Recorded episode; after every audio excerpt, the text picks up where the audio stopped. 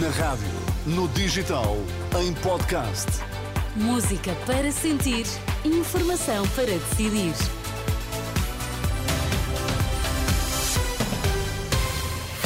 Notícias na Renascença, para já os títulos em destaque. Saldo orçamental encolheu quase mil milhões de euros em janeiro, face ao mesmo mês do ano passado.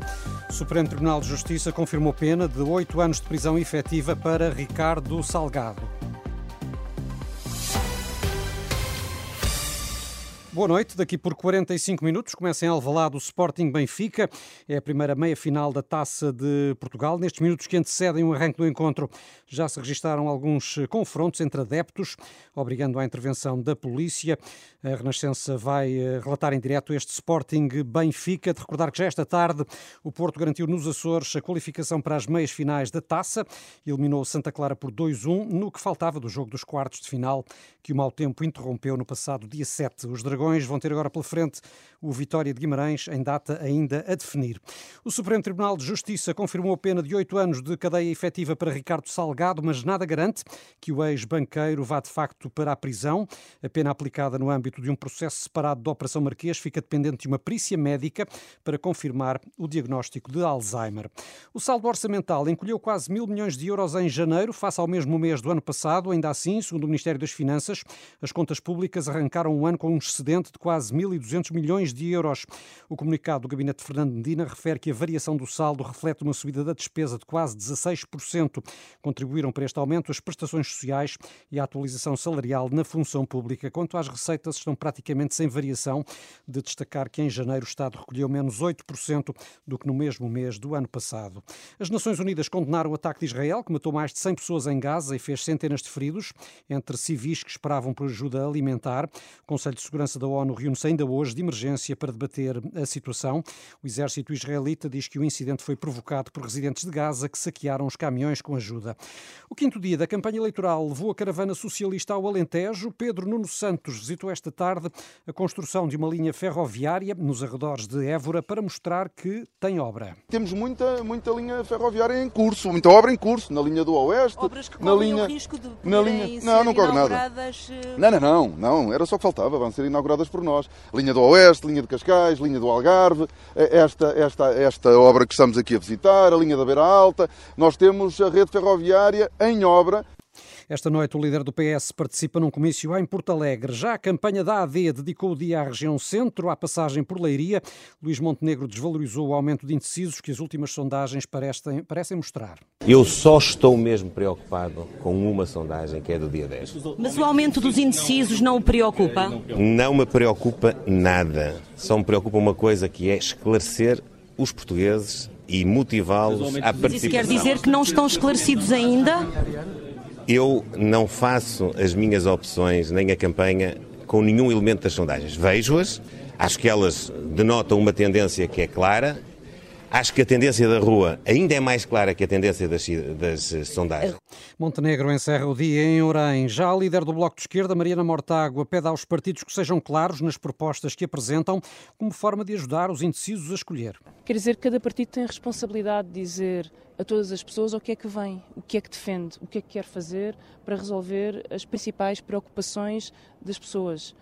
Menos cenários, menos sondagens, mais propostas, mais soluções para o país, para aquilo que interessa às pessoas. A campanha do Bloco vai estar esta noite em Leiria. A CDU passou a tarde em Lisboa após uma visita a uma associação de paralisia cerebral. Paulo Raimundo foi também questionado pelos jornalistas sobre o crescimento económico em Portugal, de 2,3% em 2023, hoje confirmado pelo INE, e o líder do PCP respondeu assim. Está tudo bem, está tudo a crescer, é uma maravilha e as situações, as dificuldades financeiras estão aqui à vista nesta instituição que nós vimos. Esta é, é a grande contradição, está tudo a crescer, está tudo espetacular. A vida está como se nunca houvesse esses amanhãs que nunca virão.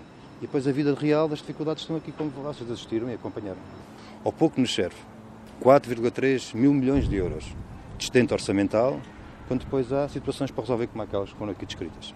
Por que é que nos serve esse estento orçamental? O secretário-geral comunista termina esta quinta-feira com um comício em Loures. O presidente do Chega foi a Macedo Cavaleiros defender a abolição das portagens. Eles não querem é perder o dinheiro que as portagens dão, porque sabem que se viciaram nesse dinheiro e não o querem perder de maneira nenhuma. Eu quero-vos dar esta garantia. Se o Chega for governo, se o Chega for governo, no dia 10, nos primeiros 30 dias nós lançaremos uma comissão para abolir as portagens em todo o território nacional. Para abolir as portagens em todo o território nacional. Depois, depois de Trás-os-Montes, a campanha do Chega seguiu para a Guarda. Com o foco no voto do eleitorado mais jovem, a Iniciativa Liberal esteve hoje junto do campus universitário de Lisboa e em dia de derby, Rui Rocha não esquece os adversários da esquerda e o sonho de jogar ao lado do PSD. A iniciativa liberal procura o pote de ouro junto dos jovens. Vai ganhar hoje. O líder do partido tenta marcar pontos com uma desmarcação de Luís Montenegro. Não, eu não sou como alguns que dizem que são da seleção, eu também sou, obviamente, e também não sou do Sporting de Braga, sou. Sporting. Sporting de Lisboa. Muitos foram os jovens que ficaram felizes por ver Rui Rocha. Precisamos de um partido como vocês, como a IEL, para Tomás Fernandes, estudante de Finanças Empresariais, é militante do CDS. Este ano diz que vai votar diferente. Lá está, acho que a AD não será prejudicada porque um militante de CDS irá votar na IEL. A conquista de eleitorado nas universidades vai fazer-se ainda com um autocarro que oferece cerveja. É sempre com moderação, mas a, a, cerveja será, será uma ajudinha junto do público do ensino superior. E um jogo sobre quem quer ser primeiro-ministro que ainda ninguém compreende. Ainda é o kick-off. Tenho ali um colega meu que, que, que, é, o especialista, que é o especialista no jogo. jogo. O não sou ainda eu. não jogou. Sim, está, ainda não está só na parte Estou só na parte das ideias. não estou na parte dos cargos. Temos um bingo socialista, um bingo da iniciativa liberal, desculpe. Temos o um. socialista também era giro. O socialista também, também, também era giro. Temos um... As apostas estão a ser feitas. Só a 10 de março é que vai ser possível saber quem é que afinal consegue fazer bingo. Não foi só, não foi só beber cerveja, também estudei. A jornalista Filipa Ribeiro, com o líder da Iniciativa Liberal, que esteve esta tarde em Lisboa junto de estudantes universitários. Rui Tavares, do Livre, surpreendeu hoje ao admitir dialogar com a Aliança Democrática. A direita democrática tem de ter com quem dialogar. Uma vez ela se clarifique e se decida e deixe completamente claro que não conta com a extrema-direita para nada, é possível fazer muita coisa em conjunto. Nós podemos fazer coisas em conjunto. O círculo de compensação nacional que precisamos fazer. Nós já votámos iniciativas da Iniciativa Liberal e eles também apoiam as que o LIVRE teve. Portanto, há caminho a fazer. Não é em tudo, não temos a mesma visão sobre o SNS, Declarações de Rui Tavares em Odmira. No entanto, mais tarde, a assessoria do Livre emitiu um esclarecimento para dizer que a disponibilidade para o diálogo com a direita é apenas em temas como as revisões constitucionais e que eh, necessitem de consensos alargados e não para a governação. O PAN quer rasgar todos os contratos de exploração mineira perto de localidades. Durante a visita ao distrito de Castelo Branco, Inês Souza Real ouviu queixas da população que está contra a exploração de lítio na Serra da Argemela. A porta-voz do PAN considera que é preciso acabar com legislação que prejudica o património natural e as populações. O PAN defende, por isso, eh, não só que devem ser rasgados estes contratos, deve haver aqui uma revogação dos mesmos, eh, deve haver uma alteração da legislação garantindo que toda e qualquer prospecção está a mais de 10 km de distanciamento, como acontece noutros países eh, das localidades.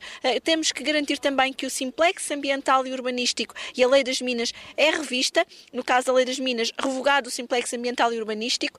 Inês Sousa Real do PAN. E nesta campanha a Renascença segue também os partidos sem assento parlamentar, caso do Partido Trabalhista Português, fundado em 2009, já contou com três deputados na Assembleia Regional da Madeira e esta tarde esteve em campanha em Lisboa. O Partido Trabalhista Português esteve hoje em campanha eleitoral no Recio. O partido liderado por José Manuel Coelho, que concorre nas eleições de 10 de março em Lisboa, Setúbal e Madeira, defende que a reforma deve alcançar o salário mínimo nacional. Minha ideia é mudar. Mudar em quê? Aumento das reformas. Temos aqui 60% dos reformados de Lisboa, do distrito, que ganham menos de 500 euros por mês. E, portanto, o que nós eh, pretendemos é o aumento das reformas para o ordenado mínimo nacional. Ora, nós vamos arranjar o dinheiro eliminando os gastos supérfluos do Estado. O Estado sustenta muitas organizações, associações. José Manuel Coelho fala também sobre cenários de governabilidade e mantém-se confiante na eleição de pelo menos um deputado e garante que só admite coligar-se a um governo liderado pelo Partido Socialista. O que nós apoiamos é uma força de esquerda, capitaneada pelo PS, porque o que pretendemos é um, uma coligação democrática em que participe o PCP, em que participe o Bloco, o Livre e nós, naturalmente. Só assim é que a gente consegue evitar os desvios. E para impedir que eles tenham esses desvios, é necessário que tenha outras forças democráticas, porque já não tem desvios, que a gente diz, olhe lá, não vá por aí, não faça isso, isto não vai dar bom, é melhor fazermos assim, este negócio tem que ser transparente. O líder do PTP, que é cabeça de lista em Lisboa, defende, entre outras medidas, as parcerias público-privadas na saúde e afirma que Portugal não pode seguir todas as diretivas da União Europeia. Reportagem de Vasco Bertrand Franco na campanha do PTP. Nas últimas horas, Luís Montenegro fez questão de alertar os eleitores para a semelhança entre duas siglas que irão aparecer nos boletins de voto, a da AD e a da ADN.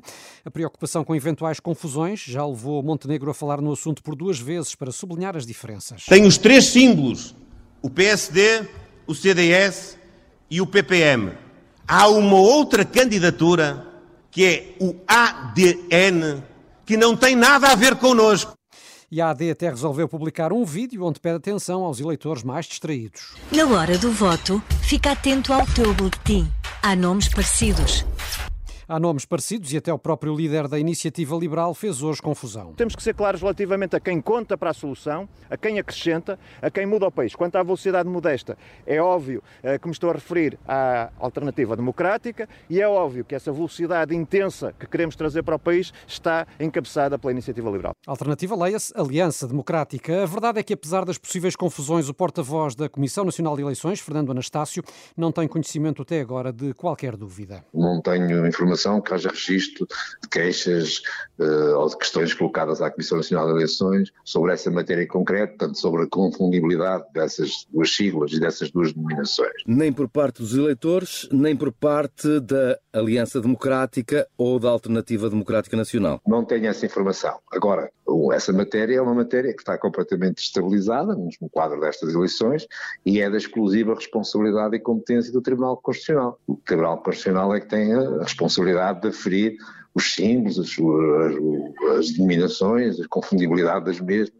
A Comissão Nacional de Eleições sobre essa matéria não tem nenhuma intervenção. Eventualmente, se lhe fosse a questão colocada, poderia endereçá-la para quem tivesse essa responsabilidade, mas neste momento não temos essa, qualquer registro dessa informação ou dessa preocupação. Parece-lhe que são confundíveis as siglas AD e ADN ou Aliança Democrática e Alternativa Democrática Nacional? A única, a única similitude que eu encontro isso é, é a primeira letra das, das palavras. E a segunda? Uma, repare, no boletim de voto é claro, os símbolos dos partidos que compõem as coligações ou dos partidos estão lá, o nome está por extenso, para além da própria denominação. Eu penso que eu tenho como ideia que o nosso eleitor, apesar de algumas leituras que tentam fazer, é um eleitor esclarecido. A convicção do porta-voz da CNE, ouvido esta tarde pelo jornalista Pedro Mesquita. Tudo sobre a campanha eleitoral em rr.pt.